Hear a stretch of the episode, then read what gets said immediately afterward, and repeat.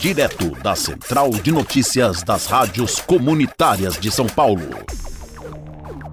No dia 22 de dezembro, a SP Trans, juntamente com a Secretaria de Transporte de São Paulo, anunciaram a proposta para o reajuste da passagem do transporte público para 2022. O valor que pode passar de R$ 4,40 para R$ 5,10 está acima do esperado e não anda agradando a maioria da população, principalmente pelo momento de crise que ainda estamos vivendo. Nossa equipe esteve nos principais terminais de ônibus da capital e conversamos com alguns paulistas que nos disseram o que estão achando desse possível aumento. O técnico de telecomunicações, Rodrigo Gomes, de 35 anos, apesar de não utilizar mais com tanta frequência o transporte público, ele já trabalhou como motorista e comentou que o aumento é absurdo, pois o serviço ainda é precário e o salário também não aumenta. Um absurdo. Na verdade, eu também já fui motorista de transporte público, entendeu? Inclusive dessas duas empresas aí, Transof e A2. E assim, por mais que todo mundo esteja vendo que eles colocaram alguns ônibus novos aí, é muito precário ainda o transporte da cidade, entendeu? Então eu acho um absurdo isso daí. O salário não aumenta, já para Jefferson Souza, de 37 anos. Ah, cara, é absurdo. É absurdo total e é o que a gente tem. A gente não pode fazer nada, né? Vai vir aumento em cima de aumento, tributo em cima de tributo. Estamos aí, refém de qualquer coisa.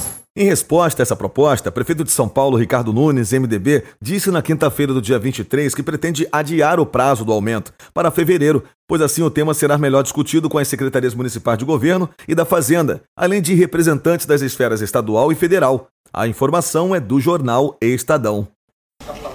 Só enfatizar o que falou o governador Rodrigo Garcia. A gente tem dialogado. Eu tive com Orlando Morando e vários prefeitos em Brasília por várias vezes, é, buscando uma ajuda do governo federal, principalmente porque é federal a lei da gratuidade do idoso, pelo menos que repassa esse valor, ou um subsídio por conta de que o diesel aumentou 65%.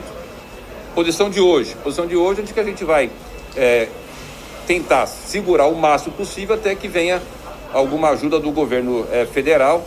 Portanto, é uma situação muito difícil para todos os municípios, né? Queria enfatizar 65% de aumento no diesel, que representa 20% do custo do transporte, é algo difícil. Mas a Prefeitura de São Paulo, por enquanto, vai segurar até que a gente possa ter uma ação do governo federal. Eu falei com o presidente do Senado, Rodrigo Pacheco, que ele vai colocar em votação em fevereiro o projeto que dá esse auxílio, pelo menos emergencial.